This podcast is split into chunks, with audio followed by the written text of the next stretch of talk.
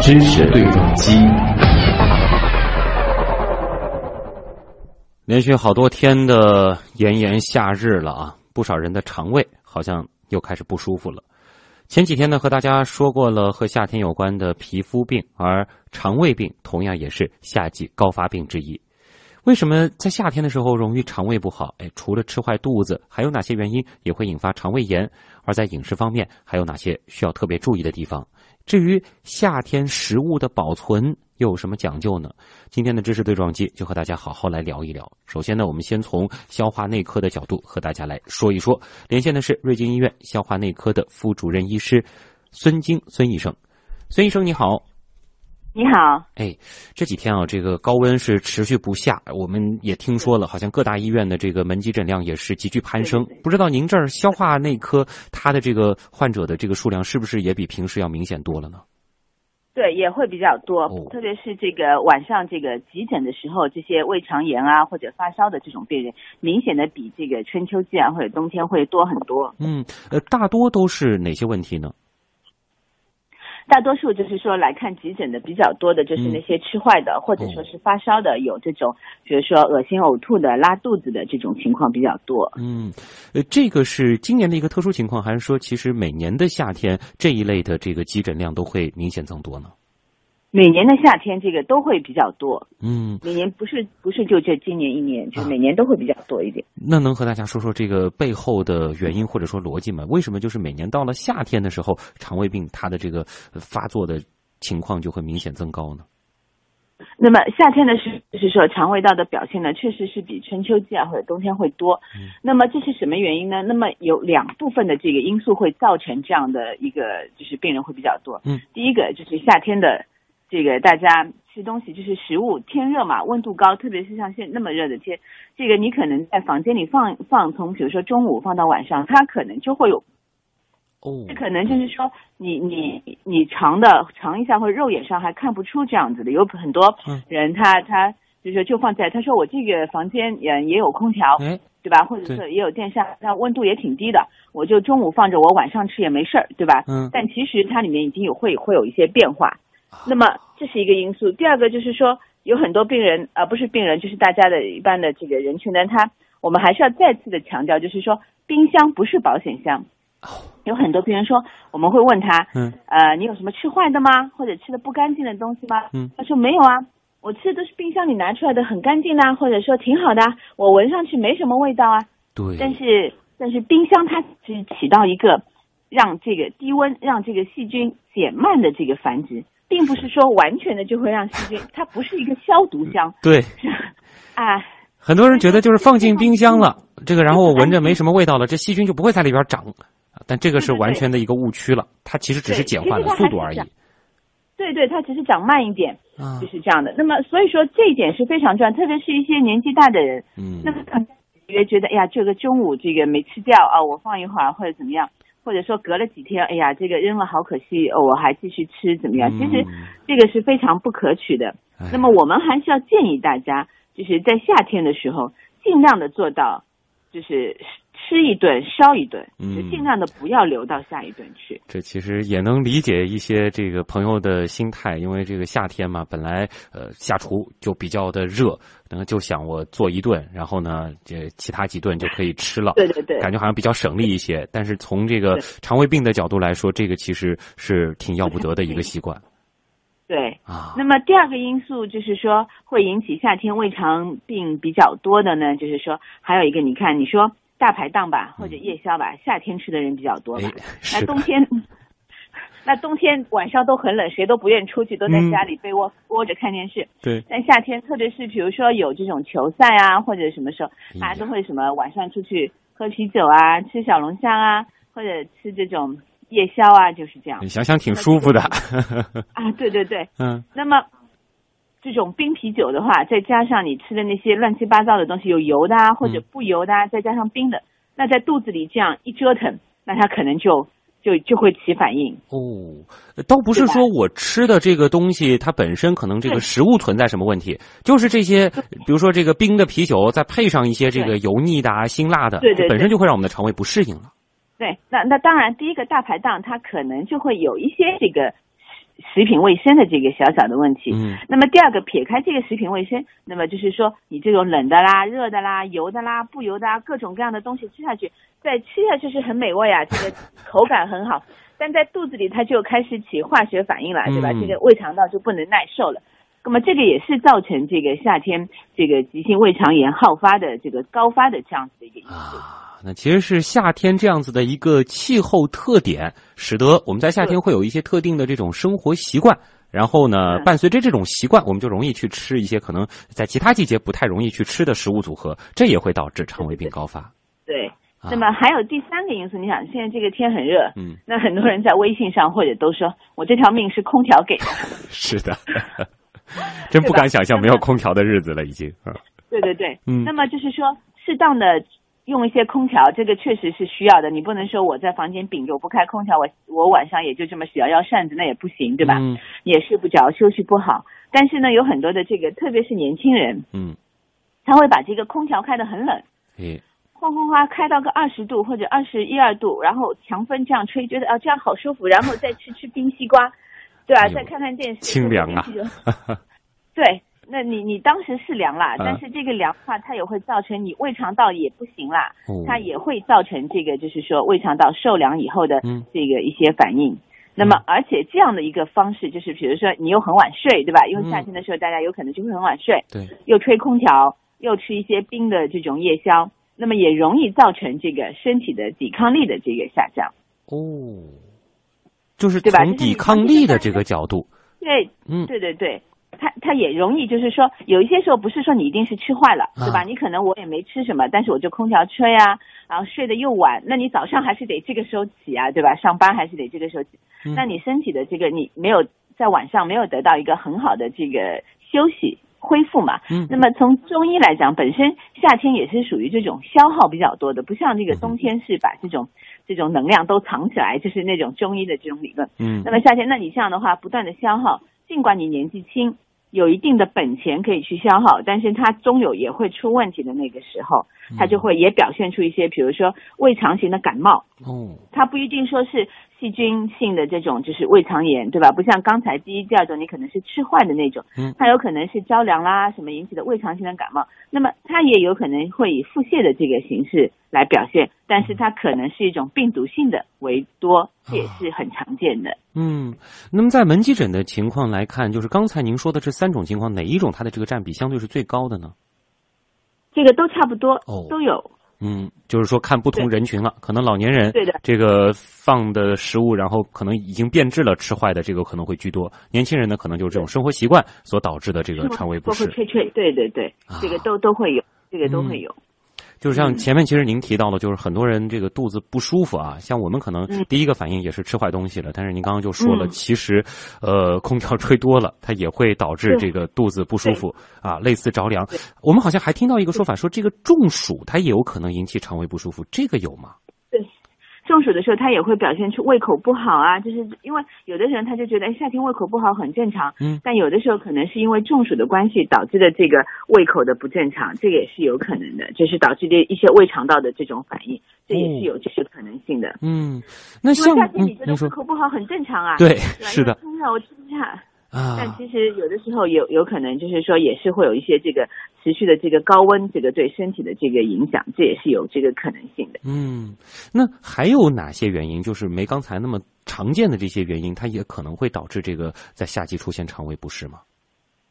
夏季，比如说一些其他的，比如说那个有有一种表现相对来说可能要，呃，要注意一下，对一些这个中老年的这个患者，那么他有的就是有一些可能平时就有一些高血脂啊什么的，嗯。就是三高的这种人群，就是可能五六十岁这样的人群。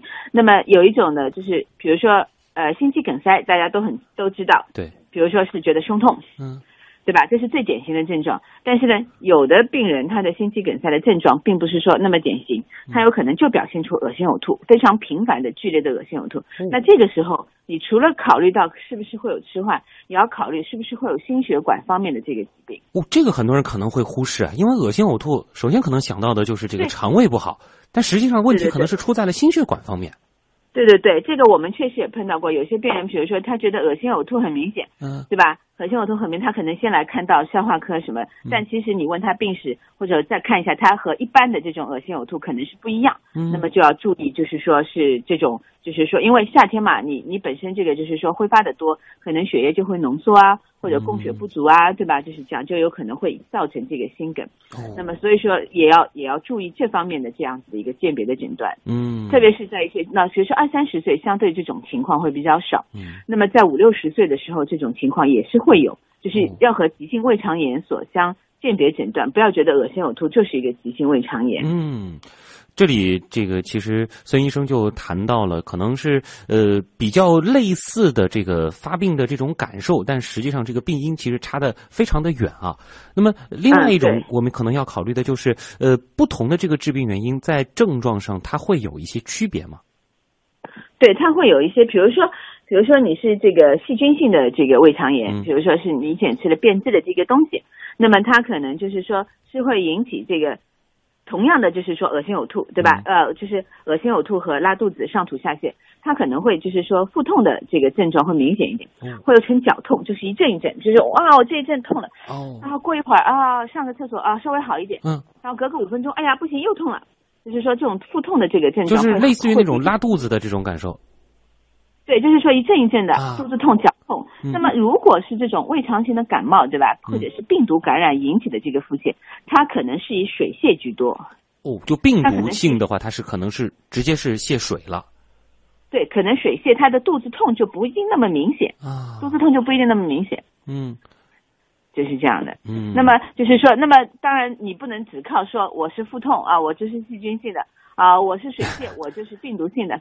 那么当出现了这个情况呢，我们还是建议大家就是说，第一时间到这个医院的急诊呢去，就是说这个在社区医院就能够完成，就是做一个最简单的血常规。嗯做一个最简单的血常规呢，就能够通过这个白细胞和中性粒细胞的这个比例来鉴别你是细菌性的还是病毒性的。哦，那如果是细菌性的，那很明显这个白细胞就会升高，嗯然后中性细胞的比例也会增加，嗯那很明显就是一个细菌性的。对那么如果是这个，就是说中呃白细胞不升高的，然后中性粒细胞它也不升高的，嗯那么这个就考虑是一个病毒性的病毒性为主的，对的。啊那么针对细菌性为主的呢，我们还是要适当的用一些，比如说常节消炎药。嗯，就是要使用一些抗生素了。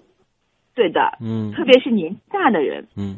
就是说，比如说呃六十岁以上的这种老年患者，或者说他有一些合并症的，嗯。比如高血压、糖尿病啊，或者其他的一些这种全身性系统性的疾病。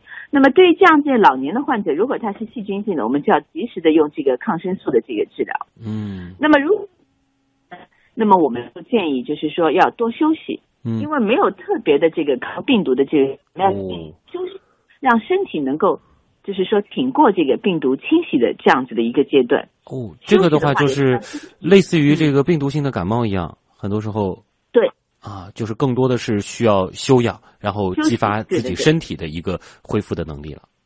对对对对对，啊，这个是病毒性的这个经肠胃炎。那么这个的话，是就是不是涉及到了，就是如果在夏天我们遇到了这种这个呃腹痛，然后上吐下泻的这种情况，呃，可能这个首先的原则是可以就近去就医，做一个这样子的检验。嗯对。那第一个是这样子的，就是说，其实上吐下泻呢，也是身体的一个保护的机制。嗯，因为你吃了不干净的东西啊什么，它会把它吐掉。所以说，不要先急于说我一定要止泻，我一定要止吐。嗯，那么就是说把体内的这个摄入的不干净的这个食物吐掉、拉掉。嗯那么这是第一步。那么第二步呢，就是说要及时的补水。哦要及时的补水。那么补水呢，不是让你喝白开水，那不嗯行的。那么建议大家呢，就是说可以去就近的医院的急诊啊，或者什么配一些口服补液盐。那么它里面是调配好的这个电解质的配方。嗯包括钾啊、钠啊什么这个都有了。那么如果一下子可能你去不到附近的医院，对吧？可能你在上班或者什么没有办法去就医，嗯那么年纪又比较轻的话，嗯那么可以建议大家喝一些这个运动机能性的饮料。啊，就是一些运动饮料啊，它因为也是就是平衡电解质用的。对对对对，那么可以就是说先喝一些这个，那么补补水。然后呢，再尽快的去这个医院查个血常规，嗯去查一个来看一看。那么年纪大一点的，那么再建议查一个电解质，嗯，因为你拉的多或者吐的多，是不是会引起电解质的紊乱？嗯那么建议大家呢，就是说，如果白天的话呢，尽量可以去到家里附近的医院，嗯，并不一定要到这个三甲医院，因为三甲医院人会很多，对，对，会有很多。那么这样的一些问题，在社区中心呢，社区卫生服务中心呢，是完全可以解决的。嗯，就是嗯绰绰有余来治这样子的疾病，包括就是诊断这样的疾病。对对对，嗯而且三甲医院的话呢，因为这个急诊的病人很多，那么如果老年人的话，你在里面待的久，还有可能，比如说你要在里面挂水啊什么，还有可能会引起交叉感染。啊，那么像如果说是这个不幸得了这个急性肠胃炎啊，通常这个食欲可能也会下降。那、对，在治疗期间，饮食上有什么这个要注意的吗？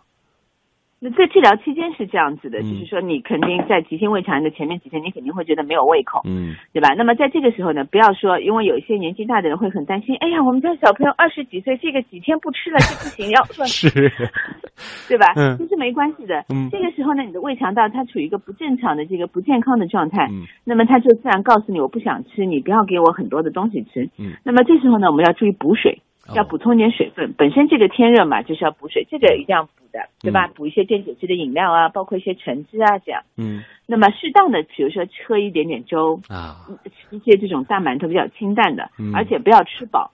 哦，这个很重要，这个细节不要吃饱。对，那么就是说，到了两三天之后，你可能就胃肠道功能恢复了，你会嗯突然之间觉得，哎呀，我好饿，而且因为你前面饿了几天，我好饿，然后突然觉得，哎呀，这个什么都很好吃。嗯然后呢，这个时候有的人就会说，哗去吃了一碗面啊，或者是说吃碗小馄饨啊，或者什么这样。嗯，那么这哗一碗吃下去，吃的时候很开心，吃完之后过一会儿又觉得，哎呀，又不舒服了。就是肠胃它这个在这个受了损伤啊，或者说它在这个大战之后啊，它需要有一个慢慢在恢复的过程。对对，嗯所以说，特别是你刚刚觉得有食欲的时候，千万不要吃的很饱，也不要吃的很油腻，嗯还是吃一些清淡的，然后吃到七分饱，然后一让这个胃肠道它有一个慢慢的这个恢复的这个过程。嗯，这个也别太心急啊啊！一般来说的话，就是如果说得了这个急性肠胃炎的话，差不多这个病程是多久呢？这个一般如果年轻的患者，嗯比如说二十岁到四十岁左右这种中青年的这嗯种身体比较好的，一般的话来讲，就是说也就 两三天比较就就会恢复。所以这个两三天，这个也不要太焦虑啊。这个对对对，吃的就算是少一点，也不是特别碍事儿。对对对，但是一定要注意补水，特别是在夏天的时候，就嗯补水很重要。你可以不吃不喝粥啊，不吃什么东西，但是补充水分是非常重要的。嗯，否则的话，它会连带着去影响身体其他方面啊，脱水。会引就是说，如果你比如说不吃不喝，对吧？嗯那么热的天，比如说你还在上班，嗯或者怎么样东奔西走的话，那很容易引起脱水啊，嗯会引起电解质紊乱啊，会引起中暑啊，就是这样。嗯，呃，那么可能在这个时间的话，更重要的就是还是给大家做一些这个预防的建议了。我觉得类似的这个建议多说几遍也无妨。对对对。嗯第一个就是说，还是要重申一遍，冰箱不是保险箱，也不是消毒柜，嗯，对吧？这个很重要。什么东西不要以为放在冰箱里它就一定安全。就即使你还做了什么这个保鲜膜啊、加了盖子之类的这个措施，也别把它当做是一个保险箱啊。这个在这样的这个季节，本身可能就是呃放完之后，你你你在吃的这个过程当中，这个细菌增殖的这个速度就会比其他的这个季节要快。对对对，嗯对的对的。所以说，这是这是第一点，就病从口入嘛，嗯对吧？这是第一个，就是说不要不要，就是说饮食上这个一定要注意。第二个，不要贪图凉快，啊，就不要太贪凉啊。这个适当的空调该开还是要开的，否则有什么热射病啊、中暑。嗯但是不要在风口下对着头、对着身体、对着肚子这样呼呼呼呼的吹，那肯定是不行。嗯而且就是说不要太晚睡，不要啊太晚睡，就是还是要注意这个身体的这个对身体的这个机器的这个维护保养。嗯，这个是关于这个免疫力这一方面了。对对对。嗯，那么在这个日常的这个饮食上呢，就是注意哪一些细节可以相对避免我们遇到这个急性肠胃炎呢？那么还有一点就是说，比如说夏天的时候，大家都会叫外卖比较多，嗯对吧？可能就是说懒得烧饭呐、或者怎么样。那么外卖呢，第一种还是要就是说看一下是不是是不是新鲜，或者说是不是会有变质。嗯那么尽量不要叫一些容易变质的，比如说呃，或者说打包的话，比如说一些夏天的，比如说什么呛虾啊。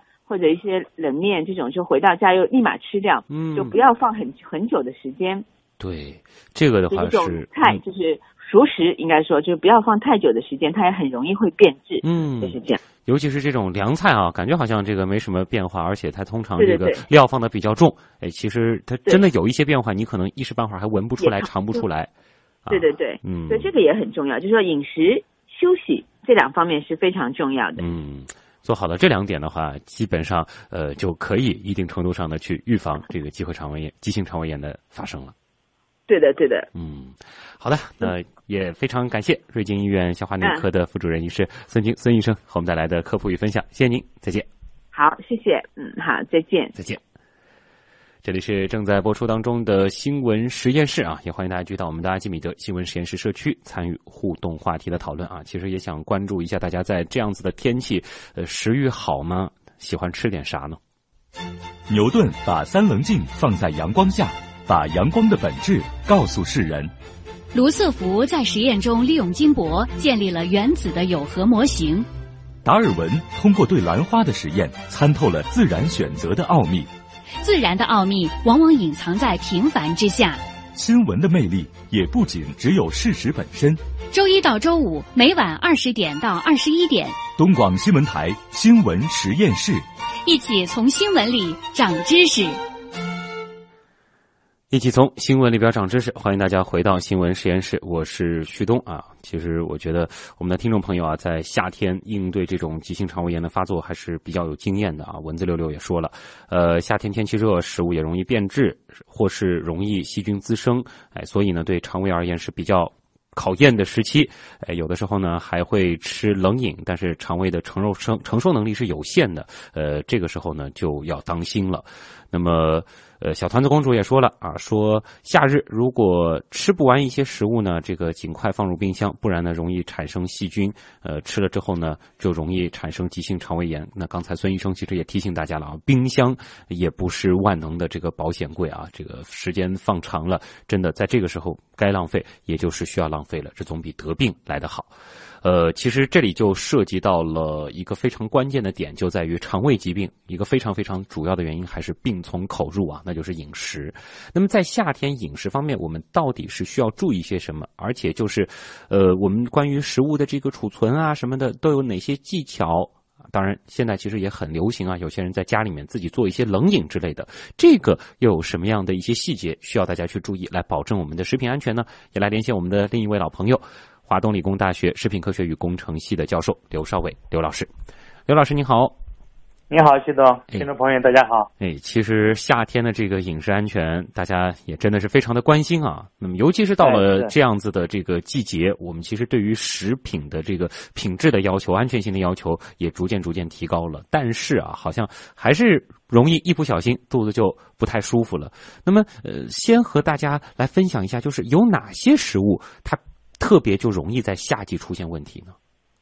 呃，实际上食品安全的话，呃，在夏季特别重要。嗯，那么就是说，对于我们很多人的习惯嘛，那么所以说我们就很容易夏季呃食品中毒啊，或者食物中毒这类事情发生。嗯，那么当然就是说，我们各种食物实际上在夏季都容易产生这个呃食品中毒的现象。那么当然比较容易的，比如说。我们夏天最喜欢的凉拌菜类哦，那么现在呢，你看大家都喜欢去买点猪头肉啊，或者买点猪耳朵，买点凉拌菜，夫妻那么因为天热嘛，好吃，哎哎，对，好吃而且开胃。嗯，那夏天呢，这种东西实际上最容易呃产生细菌性的一个中毒。这个是为什么呢？感觉它这个比一些，比如说我们这个热烹调的这个食物相对而言，它这个温度比较低啊，那是不是说这个细菌滋生的就会比较慢呢？因为你看，我们现在上海大概三十八度，嗯，实际上一般细菌的话，它最适宜的生长温度就是三十七度左右。哦，那现在这个温度就是它的天堂啊！对对，它跟我们实际上跟我们人差不多，这个细菌它生长温度一般就是三十到三十七度左右，这是最好的一个温度。嗯，那么当然你有很多呃细菌的话，在偏冷或者偏热都可以。嗯。啊，就说细菌的它这个生长范围比我们的人类的话要宽得多。我们人类的话，只不过就三十，呃五六度到三十七度，你超超过三十七度你都比较难受。是的。所以说我们人能耐受的温度比较窄，比较窄。那么实际上细菌的话是温度是比较宽的。嗯。那么当然就刚才你讲的，就是冰箱也不是万能的，冰箱里有一些在零度左右或者零下都能生长的细菌。嗯。啊，所以说我们凉拌菜类，那么在夏天是特别容易沾染细菌的。比如说做凉拌菜的这个老板，他的手不干净，器具不干净，沾染细菌。像这种天气，大概一个一个小时的话，有一个细菌就能变成几百万个细菌。哇！所以说你吃了只要沾上细菌的这种凉拌菜，那你肯定，那么就会细菌在你身体里大量繁殖。那么如果说这种细菌比较厉害，那你马上就要腹泻拉肚子。哦，这是很很简单的事情。对，这样看来的话，就是即使我们所使用的这个凉拌菜，比如说它其中的这种肉类，哎，都是事先这个彻底煮熟的，但是你在这个过程当中还是会碰到，比如说这个砧板啊，或者说是这个刀具啊，又或者是手等等的，只要有对，而且而且空气中也有细菌，空气中也有细菌，所以说你在带回家的过程里面，比如说你盛放了一个餐盒等等，这个都不可能完全杀菌。是。所以说，如果你带回家再放一段时间，放在室温下放一段时间，那就很容易细菌超标。嗯，细菌超标的话呢，当然你身体就受不了。哎呀，这个是排行第一的了。整个这个凉拌菜类啊，大家这个都是要格外小心的。这基本上就是说，最好就是买完了，呃，很快的能吃掉。这个别这个中午买了，然后晚上这个带回家，晚饭再吃，这个问题就很大了。时间就有问题。嗯，就即使你全程盖了盖子，你觉得好像问题也不大，但这个时间其实对于细菌来说已经足够长了。是啊，那么这一类的话，就是我们夏天特别喜欢的这个饮料类。嗯，比如说这个我们很多的呃，在街道街上买的一些冷饮啊，嗯，或者你喝的一些这个散装的啤酒啊，或者散装的饮料。哦，比如说我们现在到很多的饭店里面都是自制饮料，那么这个自制饮料实际上它很多的，比如说生产过程里面不是特别的安全，或者是器具没有完全的杀菌，而且现在在这个温度下面，实际上你呃，比如说你杀过菌之后，然后用过一次，再过一段时间你没有杀菌，那么可能就有细菌了。所以说在这种气温下的话，就是即使餐馆里它做到非常好的一个杀菌，嗯。那么实际上做出来冷饮，那么还是有很多细菌。哦，这个的话，其实也给就是餐饮业的这个从业人员，尤其是这个老板要提个醒了，就是在这个时候要格外关注这一方面的这些细节了。因为因为夏季的话，确实就是说这个细菌滋生特别容易。嗯，我们这个湿度、这个温度最适合微生物的生长，所以说我们。在喝很多冷饮的时候，如果你的肠胃不是特别好，对，那么对细菌一点抵抗力没有，那么有可能你到细菌里吃顿饭，有可能会拉肚子。哎呀，而且他们其实就是喜欢这种这个糖分比较充足的环境，再加上这样子适宜的，对于他们来说非常适宜的温度，那简直就是这个很短的时间内就能够让一杯可能橙汁儿啊，或者是西瓜汁儿变成满满的一杯细菌了。对，再一个，你看我们很多的呃冰镇饮料里面都有冰块，嗯，大家也知道，前段时间我们还说某些知名的企业它的冰块，然后细菌超标，细菌不合不合格，这个冰块加的冰块，那么在制作的过程里面，如果含有了细菌，放到你的杯子里面，那个饮料本来是安全的，这个冰块加进去，有可能就带来了细菌。哎呦，那么也是一样，冰块倒是很多朋友可能比较容易忽视的一个细节了。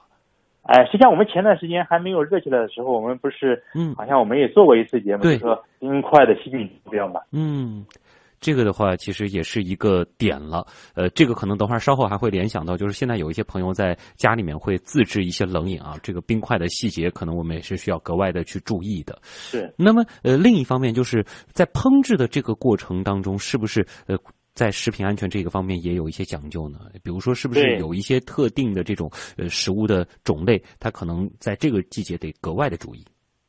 那么这个就是夏季的话，我们很多的食品，呃，实际上烹制过程里面，第一个就你要煮熟煮透，嗯，这是最起码的这个原则啊。那哎，那么比如比如说我们现在小龙虾，嗯，那么大家知道它里面有一些寄生虫，如果你没有煮透，那么有可能的寄生虫就。被你吃下去了，那么有可能会寄生在身体里面。这个我们有很多的案例。嗯。那么当然，再一个就是小龙虾，如果说煮了没有吃掉，然后它比如说中午煮的没，然后到晚上再给你热一下，那么里面有可能有细菌滋生，哎呦，所以这个也是有问题的。所以说大家在在吃这些美味的时候，还是要注意这方面。是不是说在这个季节可能不太建议大家这个打包？当然，这个更源头的就是大家适量的去点菜了。是是，你打包回去有可能就有很多细菌滋生了，到晚上，嗯，或者是过了几个小时。对。那么当然就是说，你刚才讲的，就会哪一些食品原料在烹制的过程里面要要去注意。嗯。那么当然就是呃，我们一些豆类，那当然大家也知道了，就是说我们很多的豆类的这个蔬菜，它是含有一些呃植物的凝集素。那么如果你没有烧透，那么这种植物的凝结素会对身体有一些不良的反应。嗯。哎，大家要注意，就说有好多的菜，我们一定要把它煮烂煮透，那么这样的话对身体才有好处。对。那么当然，另外一个方面嘛，我就说我们夏天做菜烹制的过程里用的原料一定要新鲜。嗯。如果你的原料不新鲜，那么有可能就后面的所有的呃都不怎么样。对。你肉不新鲜，菜不新鲜，那么有可能你后面。带来的问题就更多一点。哎呀，对，因为在这个环节当中，不仅仅是说这个食物，我们说菜它的成品，它变质的这个速度会更快。其实原材料本身它变质的这个速度也是非常快的。对的，对的。嗯，这难怪了，夏季那么容易出这个跟肠胃方面的一些急性的疾病啊。对，因为夏季的话，这个温度还有我们这个水分，嗯啊，或者湿度啊等等，哎，这个最容易让微生物滋生，而且滋生的特别快。嗯，大家知道，微生物它不像人这么慢，人十个月才生一个孩子。这个微生物的话，它几秒钟就就是两个，一个变两个，两个变四个，几何级数的上去的。哎，对我们节目中也讲过，它是基数几何基数的增长的。对，所以说增的特别快，几个小时，然后几百万个就出来了。这个真的是非常可怕的，给它再更长的一点时间的话，这个是难以想象的。可能当然数量，嗯，您说，哎，当然就是说，旭东就是我们一般来讲，我们大部分细菌呢，可能是它的。致死性或者毒害性不是那么强，对，所以说我们大家吃了有很多细菌的这种食品，我们自己身体呢没感觉出来，是，就是说一旦你吃了一个毒性比较强的细菌，马上你肚子就受不了，就会拉肚子、腹泻等等。对，这是几种情况，就是说其实我们自己身体当中呢也有一套啊应对这个细菌的机制。你通常这种小规模的散兵游泳啊，这个跑到身体里面呢，我们自己也能够搞定。对对对，但是你要是千军万马进来了，你自己的这个本事再强，其实这个也敌不住他们这个数量啊。当然，另外一种情况就是有可能混进来一些战斗力特别强的这个军种，这个的时候也会对我们身体产生比较明显的影响了。是这样，呃，其实归根结底啊，我们谈到这个夏季的这个食品安全，好像很多的点还是会落在就是食物保存这一方面。那么这里能和大家再来分享一下吗？就是您认为什么样的储存方式在这个季节是比较合理的呢？那么保存的话，实际上只是一个相对延长我们食品的一个呃方法。嗯，但是归根到底，我们所有的食品它都有一定的保存期。嗯，那么就是说我们。选择一些方法来保存食品，那么只是相对的延长一点而已。嗯，那么当然，对于夏季来讲，我们最重要的就是一个是我们的一个氧化，因为在温度很高的时候，我们很多的食物它的氧化程度也很快，也很高。比如说我们的油脂，我们的油脂夏季的话，最好你是少买一点，每次买小瓶的，你不要买一大瓶油。就那个大桶油，在这个季节最好不要去买。对，因为这个夏季的话，温度高。所以说这个油脂氧化的速度特别快啊啊，所以说你最好就是买一桶油，然后最好倒出一点，然后再封上。嗯，这样的话跟氧气接触的少，那么还氧化的慢一点啊啊。那么那么就是说你尽量的少买，而且勤快把它吃完，要不的话这个油坏的非常快。嗯，那再比如说我们的一些呃粮食类更是这样，大家知道夏季粮食很容易招虫子。对，啊，因为因为我们的粮食里面。不可避免的有一些寄生虫或者有一些昆虫在里面。嗯，它冬天的话温度低，那么它基本上是不生不生长。嗯，但是一到了夏季，你看我们很多的这个粮食里面都会长虫子，面粉啊或者一些豆类啊还等等，嗯，都会长虫子。对，那么所以说就是这个温度的话，我们一定就是说储存粮食一定要低温，比如说你放在冰箱里面，或者是里面放一些辛辣的一些，比如说大蒜啊、花椒啊这种，可能让。让让虫子就是说少生一点，或者抑制它的一个出现，那么这是有点好处的。这个是挺有意思的细节，就是说这个粮食我们其实也可以考虑在冰箱里储存。对，就是说你少量的可以放在冰箱里，当然你夏季大量的话。你放哪里储存可能也不行。哎呀，就是因为这个季节时间不会，嗯，这个季节太热了，很多朋友呢在这个时候也容易犯懒啊，往往可能买东西就是想一囤囤一堆，但这个时候其实反而是需要你东西买的少一些，买的时候勤快一些。因为因为夏季本来这个食品保质期就会缩短，因为温度高嘛。对。所以说，如果你按这冬季的来买的话，你这个食物肯定到最后就不能吃了，就坏掉。对。那么，像是前面那个医生其实也提到的，就是关于这个剩饭剩菜的这个问题呢。嗯。呃，有没有说是有一个这个推荐时间，还是说超过某个时间之后，这个肯定就不要去碰了？不管你这个闻上去有没有味道呢？因为夏季的话，像我们所有的做熟的菜，嗯，只要你筷子翻动，因为我们知道我们我们嘴我们的嘴巴里都有细菌。对，所以说你这个菜的话被筷子翻动过，里面肯定有细菌。嗯，那么这个细菌的话，如果说你，呃，呃要保存起来的话，那么有可能超过两个小时，这个细菌有可能超标了。哎呀，是啊。所以说，如果说你真的吃不掉要保存的话，那么就是吃前把它分开，嗯，然后保存，那么还可以到晚上有可能。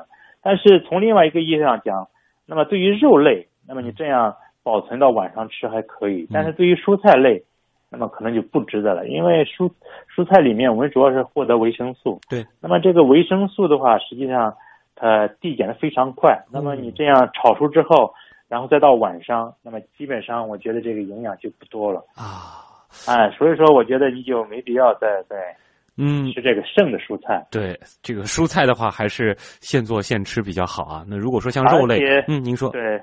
而且再加上，如果你们家的冰箱没有经常清洗，里面含有大量的细菌，那么放进去反而给它增加了这个这个交叉滋生细菌的可能性了。是，嗯，对，所以说你放到冰箱里可能坏的更快。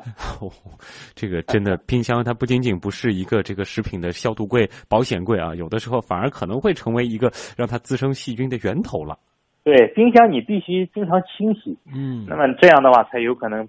保证冰箱本身是安全的。如果冰冰箱本身不安全，你本另外安全的菜放进去，那不就变得不安全？对，这个是提醒大家注意了。当然也知道，就是大家的这个，其实，在这样子热的天气啊，这个多次进出厨房，肯定也是一个不怎么愉快的体验。刚才刘老师其实也说了一个很好的细节，就是如果说像肉类这样子的，你一次确定是吃不完的，那在吃之前直接就给它分开，就把它分开啊，别一锅端上来了，结果这个都翻动过了，再呃盖好盖子放到冰箱，这个其实就很难保证它的安全了。哎，它本身就有细菌了嘛。嗯，那么还有一点时间，再来说说最近其实挺流行的，很多小清新、小文艺们都在家里面做的就是这种自制的冷饮。那么这个东西我们自己家里来做的话，是不是说也有一些细节我们是格外要注意的呢？比如说刚才好像冰块这个方面，很多人可能就会忽视，对吗？是是，那么就是说这个你自制冷饮的话，当然现在比较流行，我们中国人现在。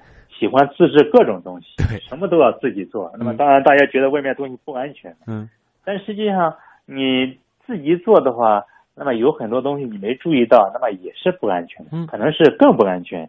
比如说你个人卫生怎么样？我们首先讲个人卫生。对，你自你自己认为你洗过手了，很很安全，但实际上不一定见得。嗯，哎，就说你的个人卫生如果是没有做好的话。那么就是其他的都都安全了，但是你身上、手上或者当里带的细菌，比如说你呼出的气体有细菌，那么直接就进入你做的食品里面。一些正规的这种餐饮场所或者冷饮店，他们可能还戴着口罩或者是戴着手套来操作，然后手套，然后而且他这个做的这个空间里面都是杀过菌的。对，哎，这个家庭环境其实就很不如啊这些专业的这种场所了啊。是。那么另外一个就是我们的原料，比如说你家的这个自来水，你杀过菌没有？那么有人的染生师的话，说我用的纯净水或者我用的什么？那么这个东西里面也有很多细菌。那么当然最好的就是说你在在家里把这个水烧开，然后把放凉。但是放凉的过程里面，那么有可能你凉下来之后，空气中有细菌又进去了。嗯。所以说，就说我们在整个的这个过程里面，我们这个原料你是不能控制好。比如说你做一些。呃，冷饮，那么你不可能只用水，你还要用一些水果，或者用一些奶，或者是用一些其他的原料。对，那么这些原料你是不是能保证它安全？嗯，可不可以这样理解？就是如果说大家要自制冷饮，哎，比如说你要这个榨一些这个冰沙啊，或者是这种果汁之类的，你现做现喝，这个问题不大。你做完了还要像店里一样了，可以这个什么冰到冰箱里，想喝的时候再拿出来喝，这个就很成问题了，因为我们很难保证家里的这个环境无菌。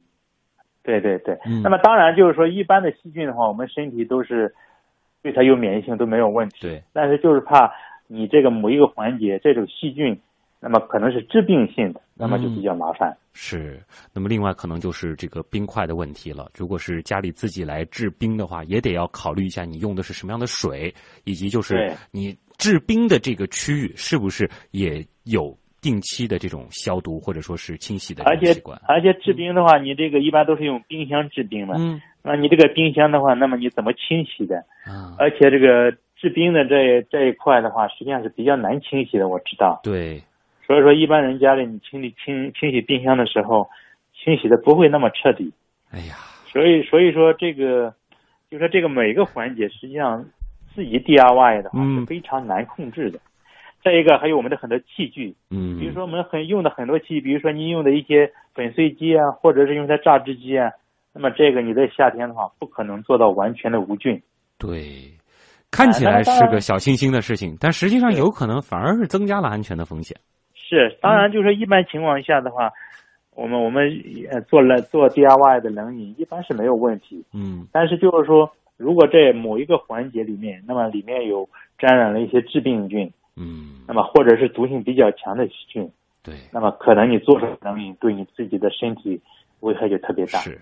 这个注意每一个细节，然后呢，推荐大家就是现做现喝啊，这个别留的时间太长。好的，也感谢我们的老朋友，来自华东理工大学的刘少伟教授和我们带来的科普与分享，谢谢您，再见。嗯，不客气，再见。好了，那么今天的新闻实验室到这儿啊，也真的要和大家说再见了。